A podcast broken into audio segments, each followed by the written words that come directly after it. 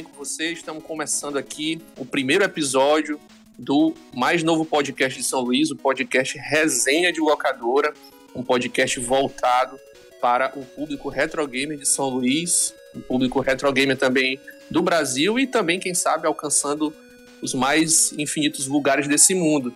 Ao meu lado aqui eu tenho a presença do Jason. E aí galera, beleza pessoal? E também tenho aqui do meu lado a presença do Márcio. Fala galera, beleza? E hoje a gente está trazendo para o nosso primeiro episódio o seguinte tema: as dificuldades que nós tínhamos para jogar videogame no início dos anos 90. Então, vamos pro tema.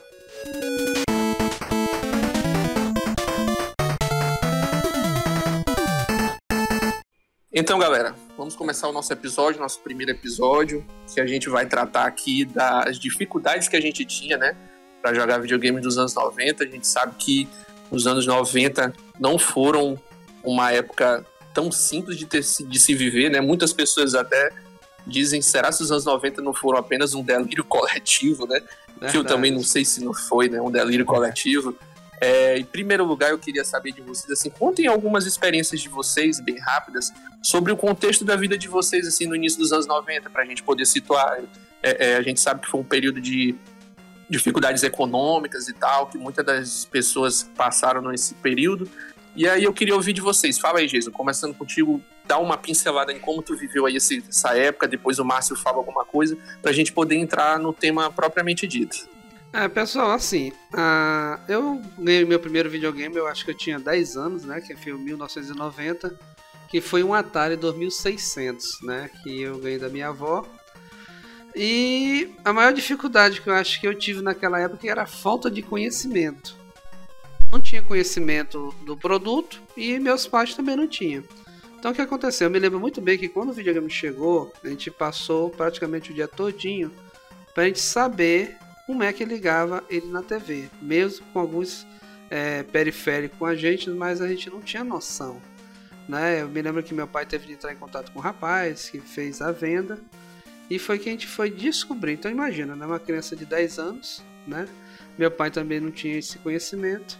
Aí foi que a gente foi saber né, que tinha uma caixinha, a famosa TV computer, né? o pessoal também gosta de chamar de Game TV, né, que tinha um lado que era a parte que você colocava no videogame, a outra parte você colocava a antena e tinha uma alavanquinha, né, que quando você ia jogar, você botava game e quando tinha TV, você colocava a TV.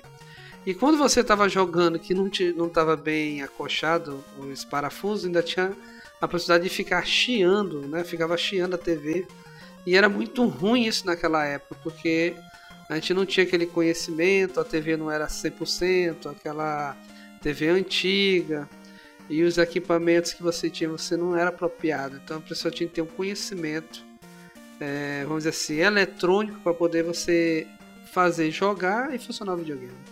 Certo. Márcio, conta aí pra gente aí um pouco, só pra gente poder introduzir é, como, como foi assim o teu início aí nos anos 90, quando tu era guri, as dificuldades que tu viu, assim, até mesmo dificuldades sociais em si, entendeu? Tipo, como era a questão da tua família, se eles tinham uma condição financeira boa ou não na época, só para a gente tentar, e depois eu falo também e a gente entra no, no na, em alguns pontos para a gente abordar sobre o assunto. Cara, anos 90 para mim, assim, se eu puxar na memória, o que é que eu lembro? Eu lembro de videogame e eu lembro de Copa do Mundo de 94. também lembro de Mamonas Assassinas, se eu lembrar de anos 90. Então, me, é, isso daí foi mais ou menos a minha infância. Então, é, eu, quando ganhei meu primeiro videogame, eu era muito pequeno, né? Eu tinha 4 anos só, então eu não sabia o que era aquilo.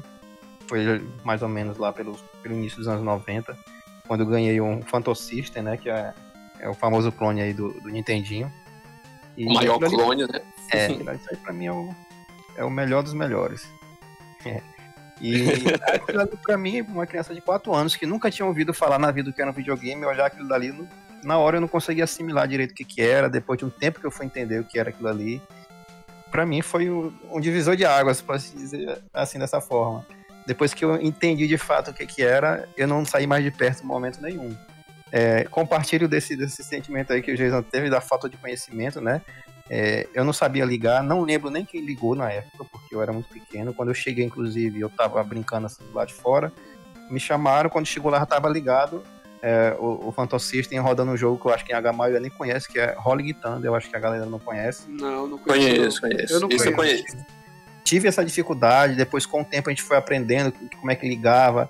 Essa pecinha que o, que o Jason falou aí, esse adaptador. Eu também tive muitos momentos com aquilo lá, quebrou várias vezes, eu emendava, desemendava, então é, lá em casa o pessoal não tinha muita familiaridade com, com tecnologia, que a gente pode dizer que isso hoje pra gente não é tecnologia, coisa antiga, mas na época era muito tecnológico. Ah, com certeza, daí. demais. É, era uma coisa de outro mundo, então aquilo ali era coisa que ninguém nunca tinha visto.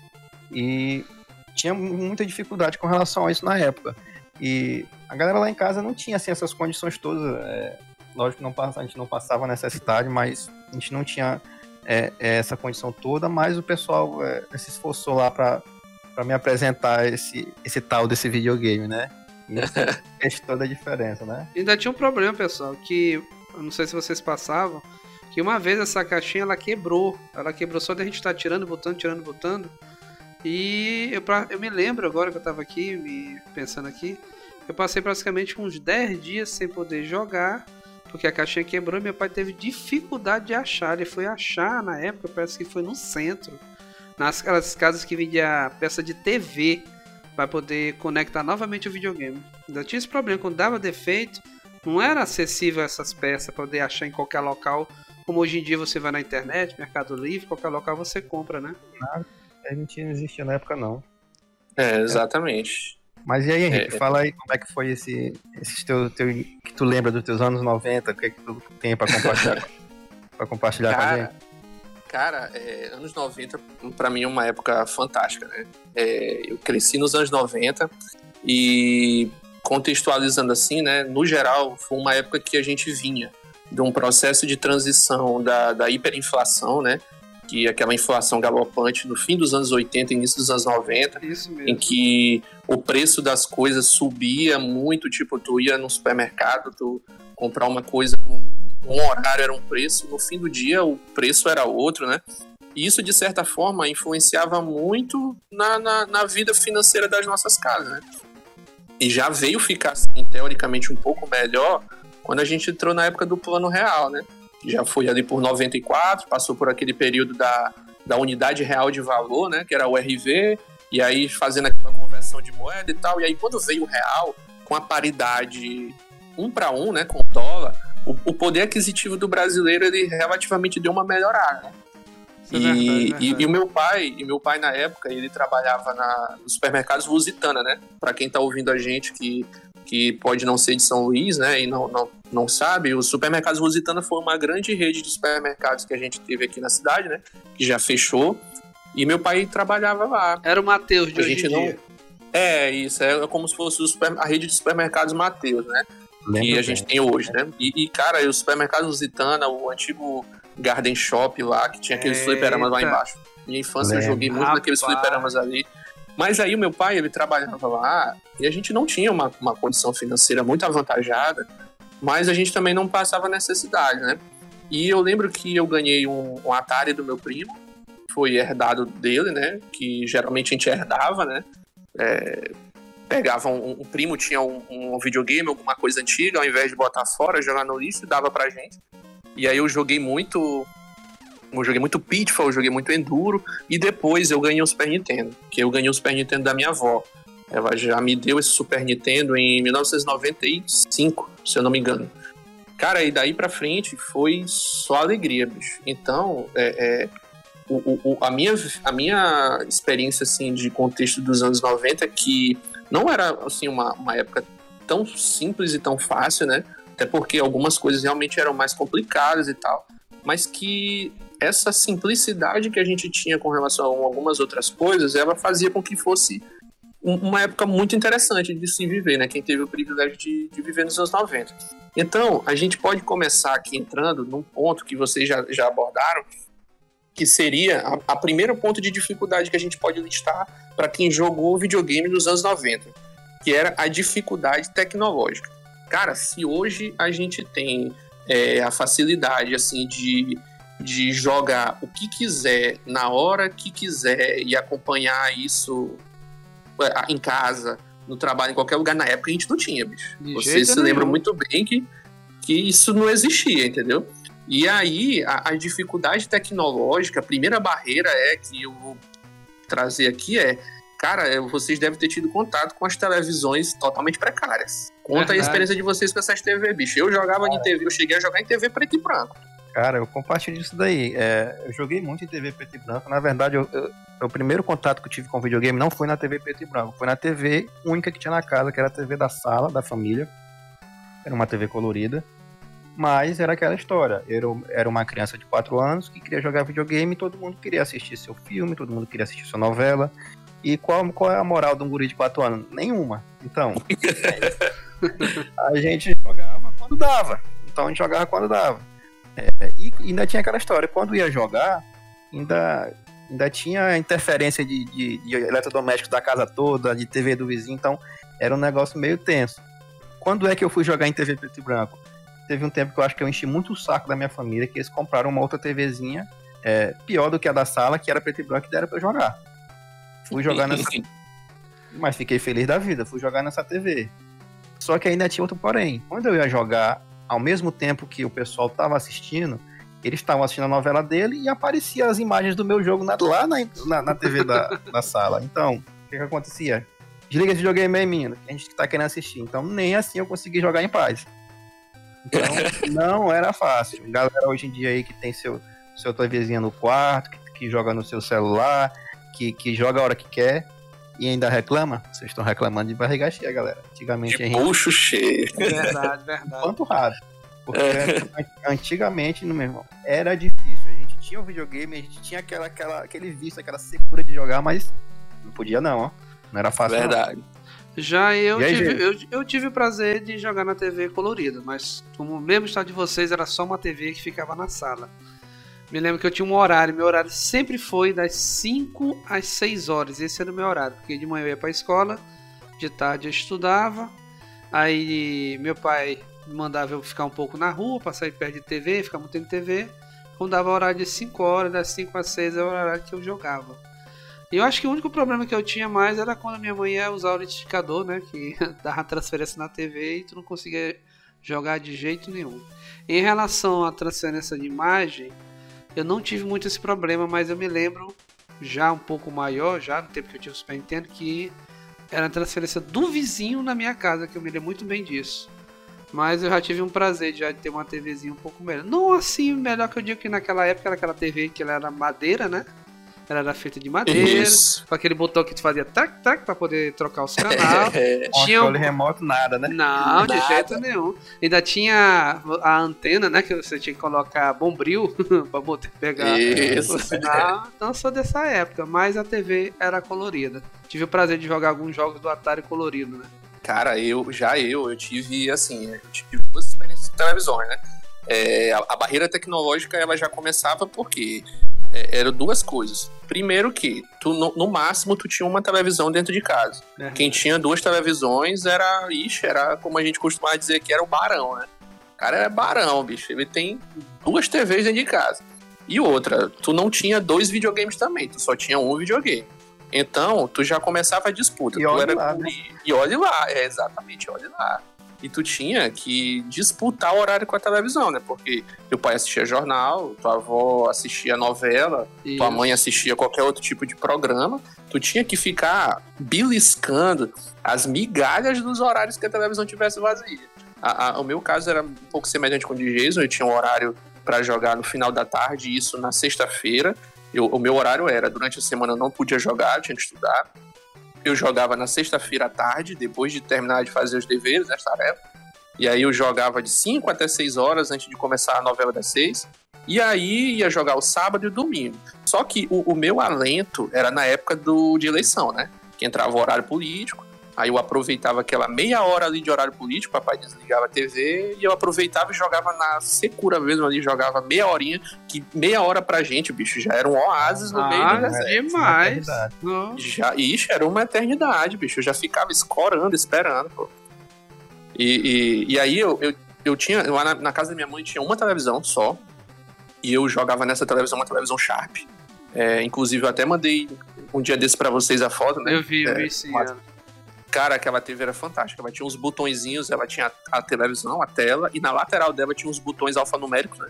Tu botava o canal lá, não tinha controle remoto, não tinha som estéreo, isso aí era outra realidade. E eu joguei numa TV preta e branca, numa Telefunken, É. dessa de botão de fazer tec, tec, tec, do casco dela todo de madeira. Eu joguei Uhum, numa. Joguei, no- é, cara, é muito fantástico isso, bicho. Eu jogava ela na casa da minha avó. Que ela tinha uma TV lá, e às vezes eu ia pra lá, levava a televisão, ligava lá e, e jogava. Então, é, eu passei muito, às vezes, alguns, alguns perrengues assim, porque, tipo, é, a televisão em si ela era um- uma questão de dificuldade que a gente tinha tecnológica, nem sempre, às vezes, eu, eu cheguei a ver situações de. Teve um amigo meu na época que ele teve acesso a um, um determinado console que ele não rodava a imagem na televisão dele. Porque o console era, era um formato PAL-M, parece, e a TV era NTSC, ou era o inverso, eu não sei direito. Depois a gente verifica isso aí, deixa nos links do post aí. Mas, se eu não me engano, as nossas TVs eram PAL-M, Era um pau M. era Qual um M? É. PAL-M, né? e E o, o console era NTSC. Do NTSC, Do NTSC. Isso, aí ele não tinha como fazer essa transcodificação, e aí o console ou dava preto e branco, ou nem ligava. E aí também, pô, peguei muito disso de interferência, de cara, até hoje eu não sei direito como isso acontecia. Eu acredito que era por conta Estranho da. demais, né, cara? A gente da- imagina. é, Bicho, galera hoje não faz nem ideia do que é. Tu tá aqui na tua televisão e aparecer a imagem do teu vizinho. E, e o meu vizinho, ele fantasma. tinha. É, pô, é um fantasma, pô. Ele tinha um, um- Na época era o qual, meu Deus? Eu acho que ele tinha um Supercharger, que era um clone do Nintendinho.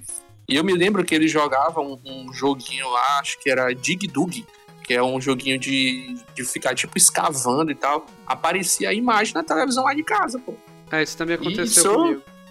Cara, isso era outra, outra, outra doidice, bicho. Outra loucura, pô. Fora a questão que, também que Jesus falou aí do daquela caixinha, bicho. Ah, Hoje tu vai Aquilo- Aquilo dali quebrava demais. demais, Poxa, demais. E tu não achava. demais, pô. Isso que eu achei. Tu não que... achava. É, A minha não era toda achava remendada.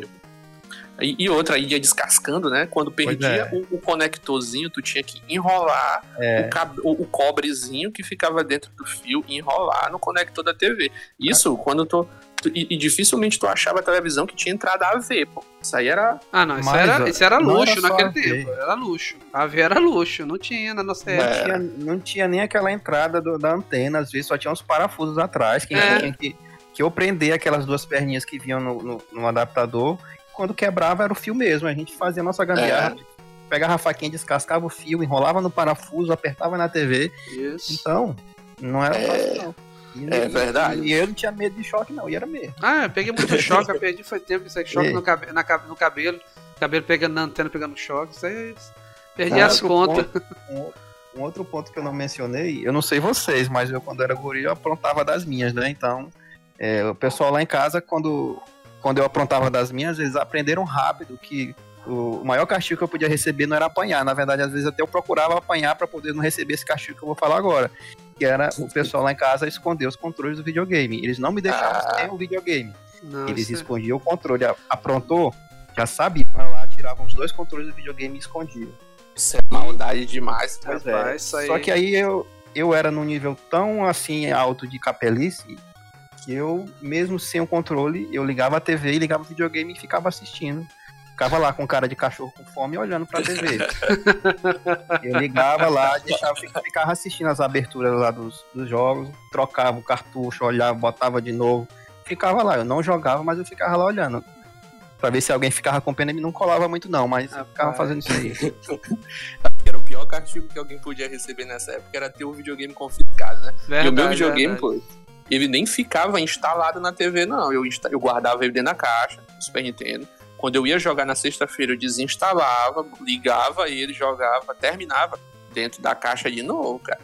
Era Não. desse jeito. Não, meu Atari ficava 24 horas ligado, porque a dificuldade era tu Não, ligar. O meu, meu ficava ligado. É, às vezes tu tirar isso todo dia, não tinha como. Aí Cara, é, é botar ficava- e ficar lá.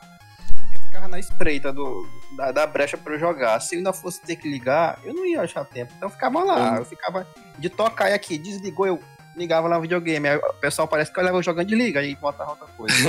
Cara, e eu via, eu via os meus amigos, na casa dos meus amigos todos, o videogame ficava instalado. Né? Eu achava isso muito fantástico. Eu digo, bicho, eu preciso ter meu videogame instalado, mas mamãe não deixava. Ela brigava, porque ia não sei o quê, falava um monte de coisa, aquelas argumentações que não tinham fundamento nenhum. Até que eu consegui convencer ela, né? Eu disse, baseado nesse argumento que, que Márcio falou, de, de que, ó, mãe, poxa, eu, eu preciso às vezes jogar, e aí até eu pegar, tirar da caixa instalar, deixa, por favor, e tal. Com tempo. muita.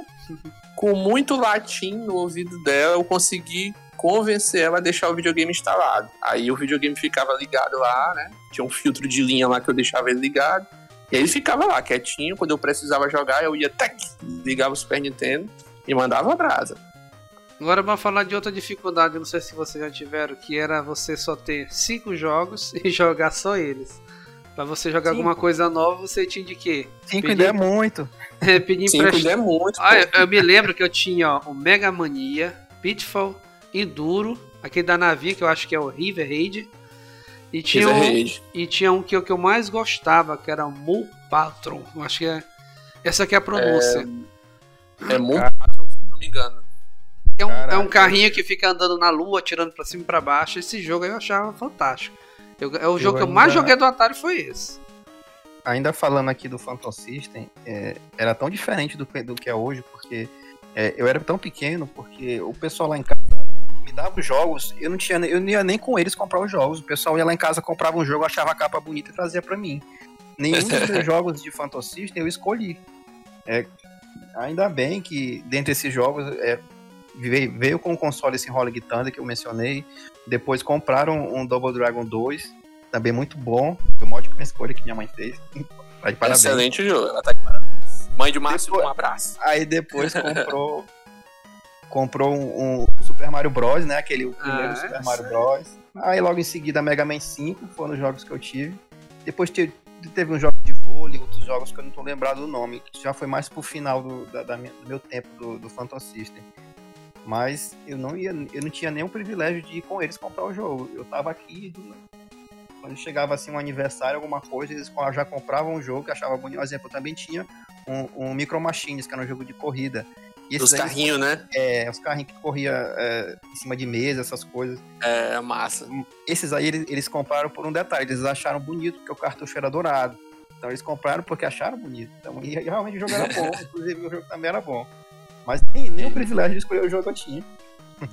E, pô, isso aí é uma, uma questão recorrente e eu até é, é, digo que essa é uma, um- uma das dificuldades que elas ficam atreladas às questões de dificuldade econômica, né? Porque a gente não tinha condição financeira para estar comprando o jogo, né? E assim, um jogo era muito caro. Se a gente for ver o preço que custava o, jogo na época, e, o salário mínimo era 150 reais, 180 reais, um jogo custava às vezes 250 reais. Poxa, era um salário mínimo e meio, praticamente, para te comprar um jogo. Então, é, o, o- o- ganhar um jogo nessa época aí, tu ganhava um jogo no Natal, ganhava um jogo, na melhor das hipóteses, tu ganhava um no Natal e um no, no teu aniversário. E aí, Era- o que que tu era fazia? Tu, Aniversário, dia das crianças e Natal. e Natal. Verdade, essa Acabou. mesmo. Mais do que isso aí. E aí, pô, tu tinha, tipo, uma biblioteca extremamente limitada e tu tinha que te contentar com isso aí, cara. Ou seja, meu amigo, tu ganhava três jogos durante o ano. Isso quando era quando tu ganhava três. Se tivesse dois jogos ruins desse aí, tu ia ter que jogar do mesmo jeito, pô. Tu ia ter que jogar, ia bitolar. Isso traz uma, uma, uma reflexão no seguinte sentido, né? Hoje a gente vê que essas as gerações atuais de, de videogames, né?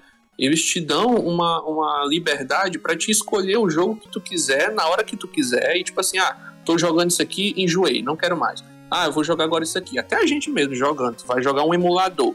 Tu bota ali e tu começa a jogar um, um The King of Fighters 98. Tu joga três partidas ali, ah, cansei. Vou jogar agora um Top Gear. E tu muda, e beleza. Na época, não. Esse cansei aí geralmente é quando perde, viu? pô. É, É, É verdade. verdade, é não tá verdade. conseguindo zerar, É tá verdade. perdendo muito, vamos pra próxima. tô Não, perdendo cansei, muito, cansei. vou pro outro. É, cansei, vou mudar. E aí tu ia e mudava. Na época, não, bicho. Tu não tinha, meu amigo, se o jogo era ruim, tu ia ter que jogar aquele jogo ruim até o final, Cara, com aquela a- pouca quantidade de cartuchos. pô. A gente conseguia zerar jogos extremamente difíceis, mas não era porque a gente era os super jogadores.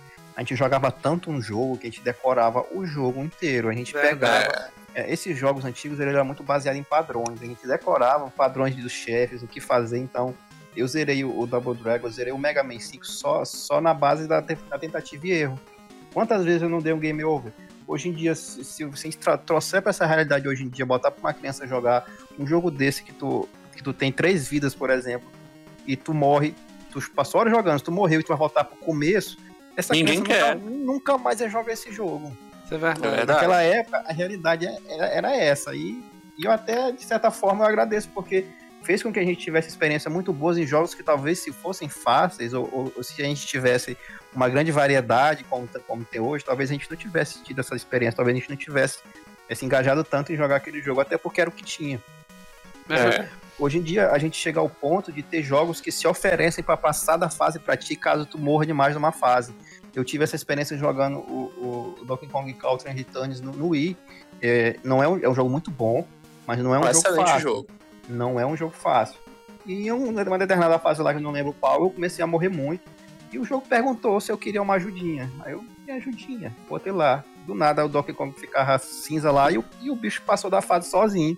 Disse, rapaz, hoje, em dia, hoje em dia tá muito bom. E tem outros jogos da Nintendo que fazem isso. Eu não sei se, se de outros consoles tem. É, New Super Mario Bros. faz isso. É. Ele faz É, isso. Isso.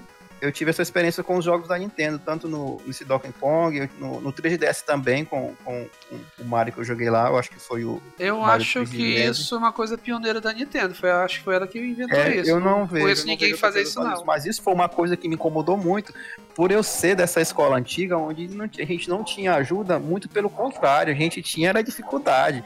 O jogo não dificultava, não facilitava nada da gente jogar, ele botava era pra matar a gente mesmo, pra botar pra gente É. ficar doido. Eu me lembro que Oi. a gente, por exemplo, se tinha uma fase difícil, pra você ter um conhecimento, você o que, que você fazia? Conversava com algum amigo teu que tinha o mesmo jogo, pra você estar trocando ideias, né? Pra dizer assim, não, faz isso, faz aquilo. Essas informações que a gente tinha na época, né? Que era até interessante que com o tempo, né? Tinha os boatos, tinha as mentiras, tinha as histórias.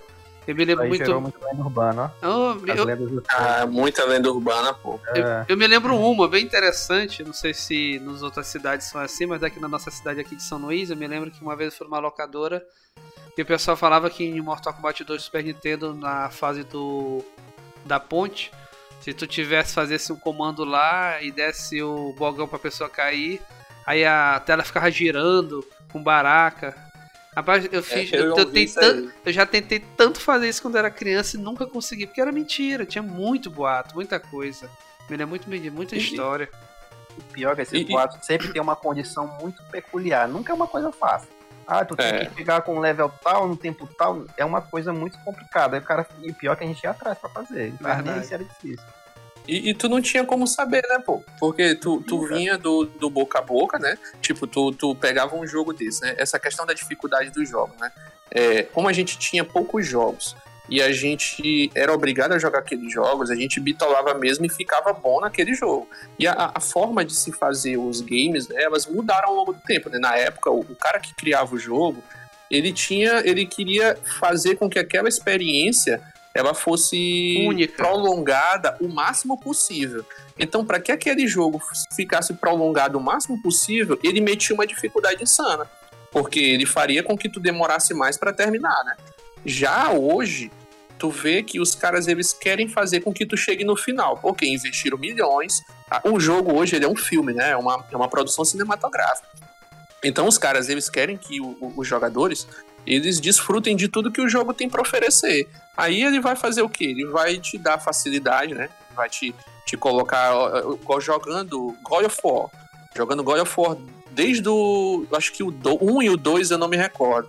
Mas o 3, se tu morrer três vezes, o jogo abre uma tela preta e diz assim: você um, tem certeza. Tem um e o dois né? tem, né? Você não tem certeza que você quer, quer ir para um. Nível? Isso, você não tem certeza que quer ir para um nível mais fácil. O jogo Se tá tu te chamando de ruim. Isso, assim. Pois é, é, né? é. é ruim, Eu não quer botar no nível fácil? No nível fácil, só que o God of War ele faz o seguinte: ele desce o nível, só que ele não pega na tua mão, né?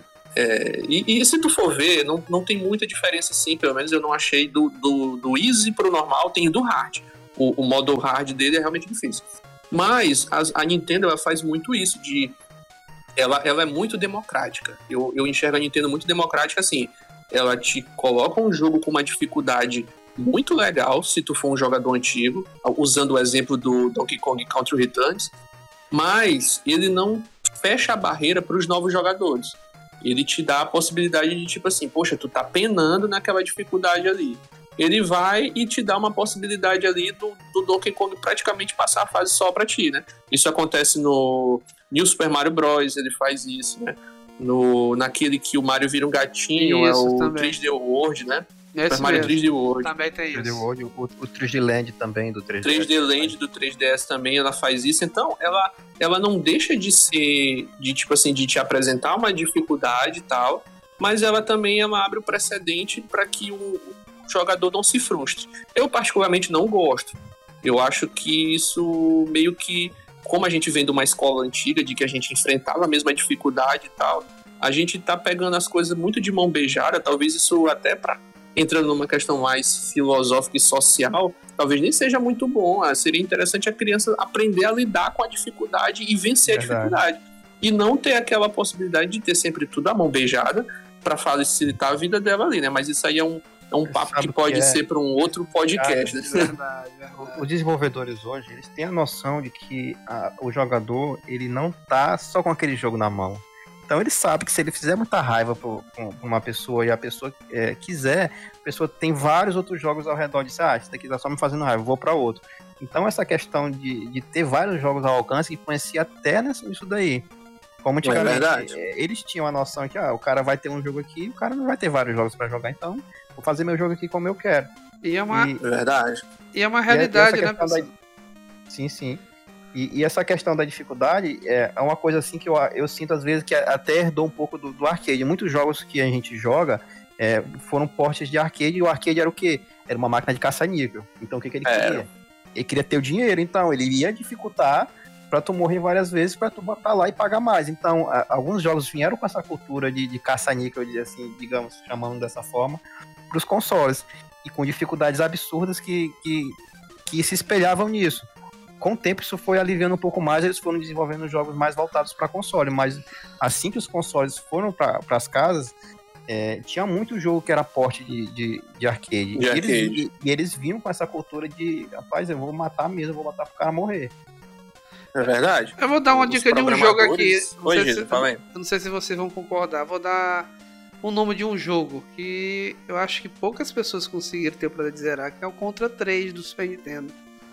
Aquele jogo ali é Baita muito, jogo. É muito difícil, meu amigo. Aquele jogo difícil. ali é complicado, viu, cara? E também tem aquele do Nintendinho, né? Aquele Battle, como é? Que é dos sapos. Battletoads. O Battletoads, é, é, aquele ali é loucura. É extremamente difícil. Pois é, isso Aquele ali eu nunca zerei, não. Pega um jogo daquele. isso. Aquele ali é tenso. Pega um jogo daquele ali e bota uma, uma, uma criança de hoje em dia. Ele vai, ele não vai ele, jogar. Ele, ele, ele joga na primeira fase. Ele vai, é. ele vai desistir. E outra. E era Chega muito... naquela fase da moto lá já era. Mano. Pronto. Já era. Isso é verdade. Já. E, e assim, o, o, os, os jogos eles tinham essa, essa pegada mesmo. É, é muito interessante quando tu analisa os jogos assim. É, na, nas, nos primeiros anos após o Nintendinho, ali entre 85 e 89, mais ou menos, e de 89 para frente. Até 89, a galera ainda estava preso realmente na visão do arcade os jogos eles traziam muito do que era o próprio Mega Man, pô. Mega Man, a Capcom só fazia jogo de arcade na época. Foi o primeiro jogo de plataforma que ela fez, se eu não estou enganado. É, se eu tiver enganado, depois eu boto aí nos links do post aí. Mas foi o primeiro jogo de plataforma que ela fez, então ela ainda tem muito elemento de arcade, pô. Tanto que o primeiro Mega Man, ele ainda marca pontuação. Se vocês lembrarem, o Mega Man 1, ele tem um contador de pontos. Isso aí é muito arcade, pô. Depois é que o Mega Man deixa de ter isso aí, né? Mas é, é, é, é um, é um tipo de, de, de, situação que a gente observa que o mercado ele foi se adequando ao longo do tempo, né? Foi uma ah. coisa que ele foi mudando e assim, eu, eu acho democrático, né? Tu, tu ter a possibilidade de que todos possam terminar os seus jogos, porém eu não curto. Também acho, acho também é, não curto também, também, não. Me incomoda, me incomoda muito, me incomoda muito. Eu lembro que eu, eu, eu me sentia assim revoltado quando eu vi aquilo ali acontecendo na minha frente. não, é, é, é, triste mesmo. Mas uma outra, uma outra parada assim que a gente pode que a gente pode trazer, cara, também um outro tipo de dificuldade teriam a, a, ainda entrando nessa, nesse, nessa, nessa questão é a dificuldade de informação também que a gente tinha, né? O Jason ele, ele pincelou alguma coisa aí agora há pouco, mas cara, a, hoje se a gente tem a possibilidade de tipo, ah, saiu um jogo novo, lançou um GTA GTA 5 versão nova, né? Porque a, a Rockstar só faz GTA 5, né? Ninguém é. evolui pro 6, parou no 5 é, vai sair um novo GTA V.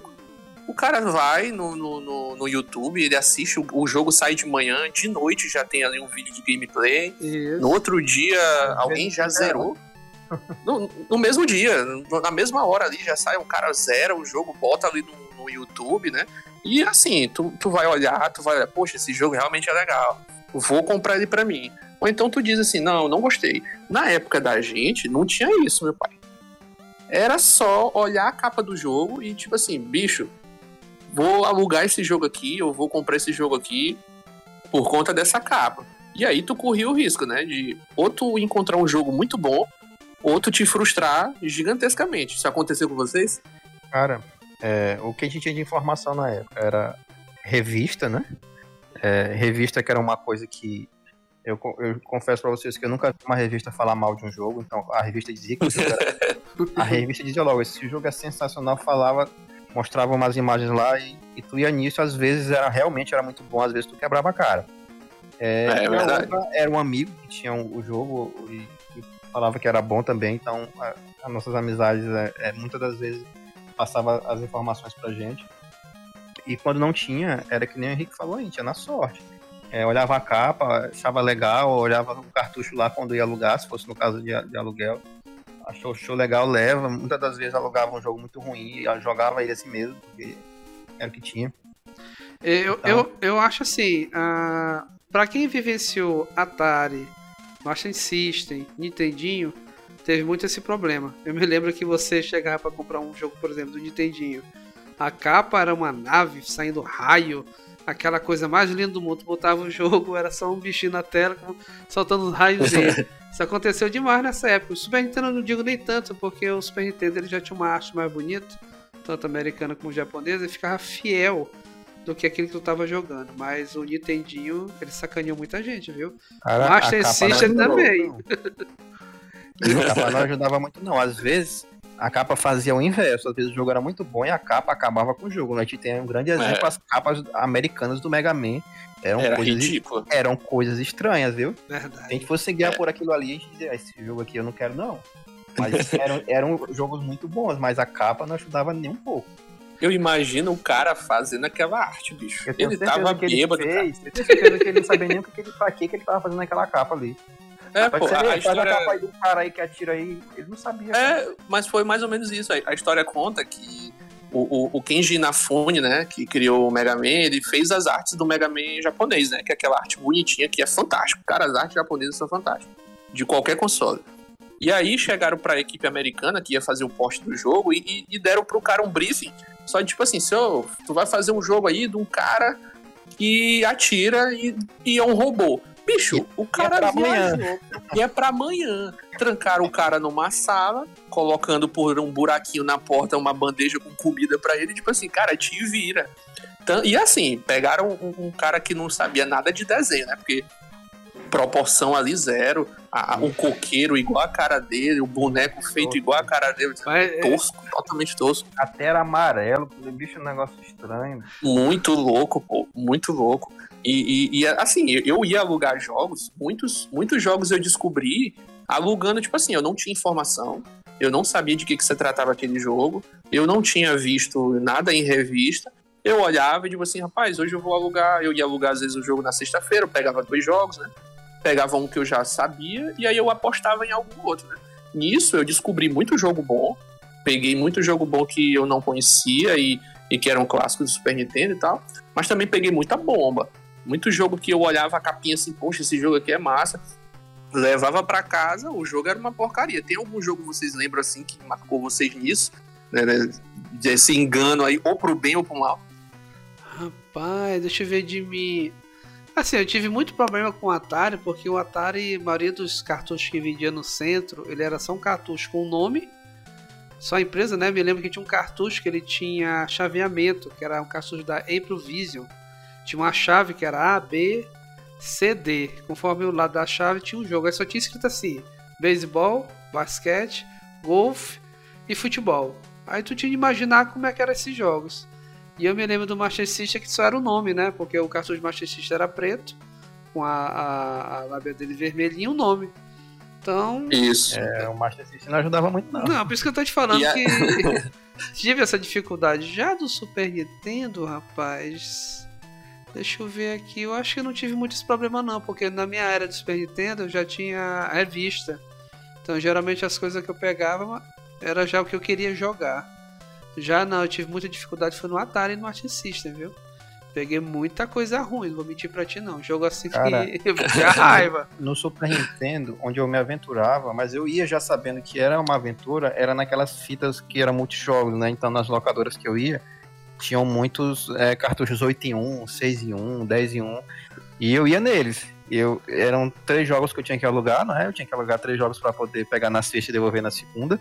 Pegava, uhum. dois pegava dois jogos já que eu sabia que era tiro certo mesmo, esse jogo aqui eu conheço. E depois eu ia no, no, no multijogos, no 8 e 1. Nisso daí eu quebrei a cara algumas vezes, mas nisso daí eu descobri Top Gear, nisso aí eu descobri Sunset Raiders. Ah, então, é, me quebrei a cara algumas vezes, mas também me dei bem em algumas outras.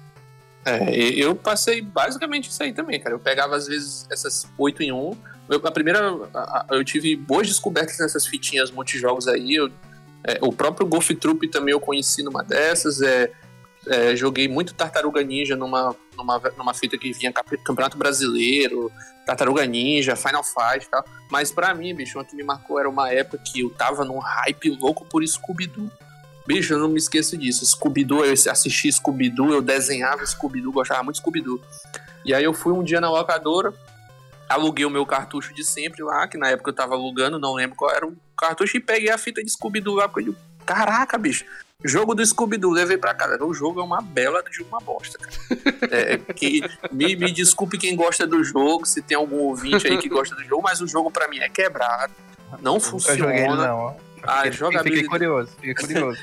É do, Cara, é do Super Nintendo, é, esse jogo?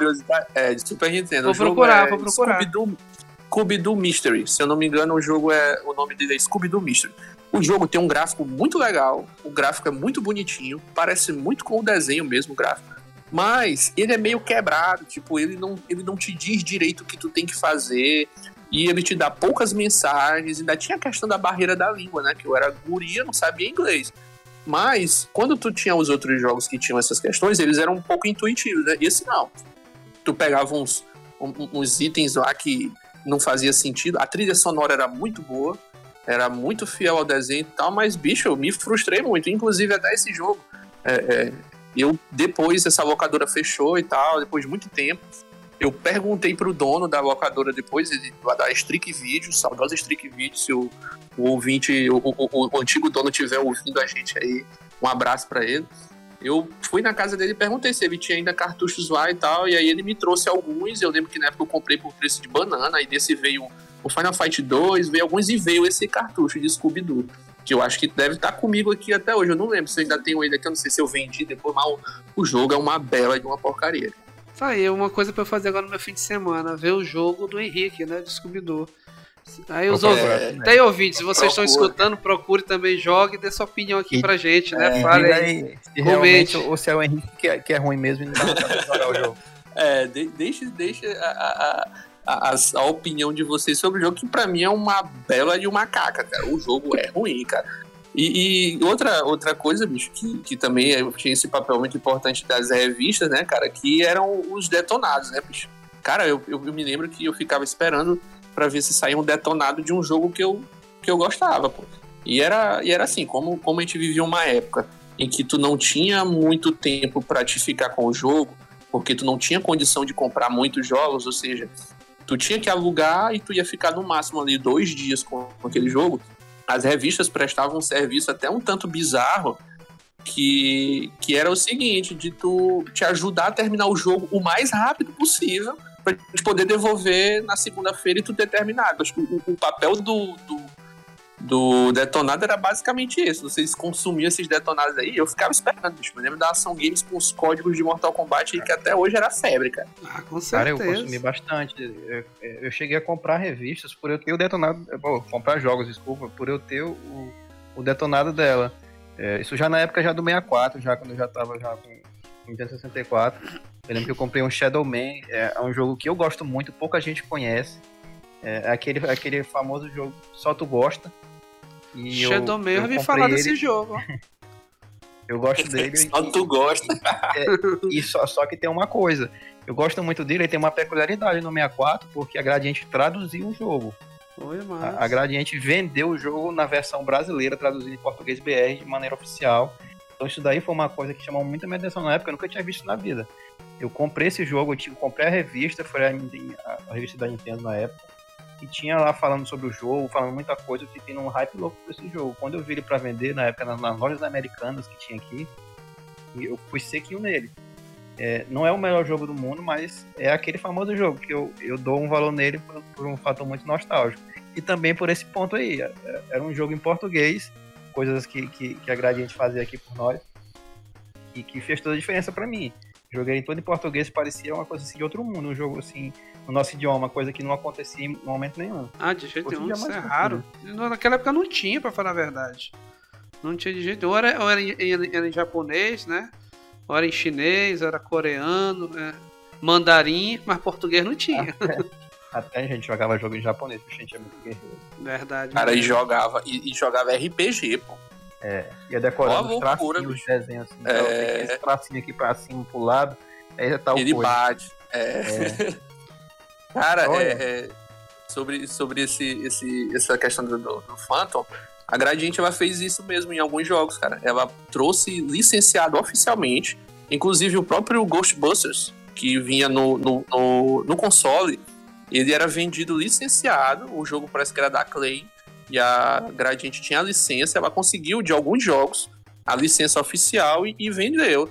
Tanto que depois ela ela para não ter problemas ali com direitos autorais ou coisas do tipo, ela criou um, um segundo CNPJ que se eu não me engano ah, era era Falcon Soft, né? É, Acho que era Falcon Soft. E aí ela vendia os jogos com, com as capinhas, né? E tinham as, alguns eram a capa tinha. estilizada, né? Que era o Super Irmãos. Tinha, eu ia falar, tinha um famoso Super Irmãos. Rapaz, Super Irmãos, é. Tinha... E quando a Nintendo ia reclamar, disse: Não, não fui eu, não, foi aquela empresa ali. Essa empresa e... só tá no mesmo endereço que a minha aqui, mas não é a minha. é, não é a minha. É, cara, era, olha o nível, cara, que, que loucura, era a, né, a, a loucura, né, bicho? Mas, cara, eu acho que essas, essas coisas que a gente mencionou aqui no episódio, elas mostram um pouco de como o, o, período dos anos 90 ele foi um período que, na nossa memória, a gente guarda com, com muito apreço, né? Com muito, com, como um tempo muito simples e tal, mas que se a gente for ver no, na, na essência, não foi um período tão simples assim, né? A nossa memória afetiva, às vezes, ela dá uma, uma mascarada, né, sobre, sobre sim, sim. como era esse período, né? Foi um período realmente de muita dificuldade, mas que trouxe muita, muita alegria pra gente, cara. E eu acho que a gente tá assim caminhando, né, pro, pro, pro final do nosso episódio, né? Eu queria agradecer, queria agradecer muito a presença de, de vocês, a presença do Márcio, a presença do Jason, né? E aí eu queria pedir o seguinte, Jason, diz aí pra gente onde é que tu tá, onde tu tá produzindo teu conteúdo na internet e fala pra gente também uma dica de um jogo para que a gente possa jogar durante a semana, para que os nossos ouvintes também possam aí matar a curiosidade aí de algum jogo. Deixa uma dica pra gente aí. Pessoal, para quem quiser estar tá me seguindo, eu tô nas redes sociais por enquanto só no Instagram, com Emulando Games, você pode estar tá lá me procurando, dar um alô para mim, quiser alguma dúvida, alguma coisa, procura lá para você estar curtindo meu post aqui. Todo dia, a partir das 8 horas, tem uma novidade. E o jogo que eu posso dizer para vocês é um jogo que eu descobri essa semana, fiz um post sobre ele, do Sonic Chaos, que ele saiu em 1993 por Master System e por Game Gear. Para mim é um jogo novo porque eu não conhecia. Joguei algumas, algumas primeira fase, segunda fase, gostei muito e indico para vocês. Boa dica, boa dica. E tu, Márcio, onde a gente te encontra, cara? A galera pode me encontrar também no Instagram, é, no perfil lá, Power Up Retro Games. Então, é, o conteúdo do Jason sai 8 horas. Espera mais um pouquinho que meio-dia tá saindo o meu também diariamente. É, galera, aproveita o dele logo em seguida por lá pro meu. Então, se quiser aparecer por lá, chamar pra te trocar uma ideia, a gente tá por lá. É, eu trago aqui uma dica de um jogo do Mega, né? Mega é um, é um console, apesar de ser é, antigo, é um console que eu estou descobrindo atualmente, né? Eu era um cara que não tive contato com o Mega na, na infância, então estou jogando aqui Crusader of Saint, então é um jogo que eu vou deixar aqui recomendado para vocês, a galera que gosta de Zelda, principalmente, vai gostar desse jogo. É um, um excelente jogo, viu? E eu, o Henrique, vocês podem estar me encontrando na, na no meu perfil do Instagram, é o arroba Magazine Retro Review, né? Eu não tenho a mesma periodicidade da galera aí, os meus posts ultimamente estão saindo um a cada três dias, né? Mas eu prometo que eu vou voltar a, alimentar minha página lá. Mas lá você encontra conteúdo muito legal sobre, sobre jogos antigos. Eu boto, posto algumas fotos de itens da minha coleção, alguns textos, algumas coisas. Vocês também podem estar me encontrando no portal Warp Zone, né? Eu tenho uma coluna quinzenal que sai no portal Warp Zone. Eu posso deixar o link aí no, na descrição do episódio também para que vocês acessem. É, deixo também os links aí da, da, das redes sociais do, do, dos nossos companheiros, né, para vocês acessarem e verem os conteúdos. A minha coluna lá é Joysticks e Resenhas, onde a gente traz algum bate-papo novo aí, de 15 em 15 dias sobre videogame velho, né? E também vocês podem estar acompanhando a gente do Resenha de Locadora no, no Instagram também, né? O arroba Resenha de Locadora. Lá você vai ficar sabendo das nossas novidades. Vocês vão receber ali, talvez, é, é, informações de dicas de jogos ou coisas do tipo, né? E sempre fiquem ligadinhos, ativem a notificação para vocês ficarem sabendo quando sai post novo, para vocês estarem ligados quando vai ter novo episódio. E a minha dica de jogo que eu trago para vocês não poderia ser diferente, né? Eu trago uma dica de jogo bem interessante que eu tenho certeza que muita gente jogou. Cara, mas jogue Mega Man 2 é o supra-sumo do jogo de plataforma, é maravilhoso, é sensacional. Jogue Mega Man 2 e, e, e joguem a versão japonesa, né? Que ela já vem no modo hard, porque aí a gente separa logo quem são os homens e quem são os meninos, né? Concordo, concordo. Cara, então é isso, galera. Eu deixo aqui o meu abraço para vocês e esperamos a presença de cada um aí no nosso próximo episódio, viu? Valeu! Valeu, até a próxima, Valeu, galera. galera. Até a próxima. Valeu. Falou!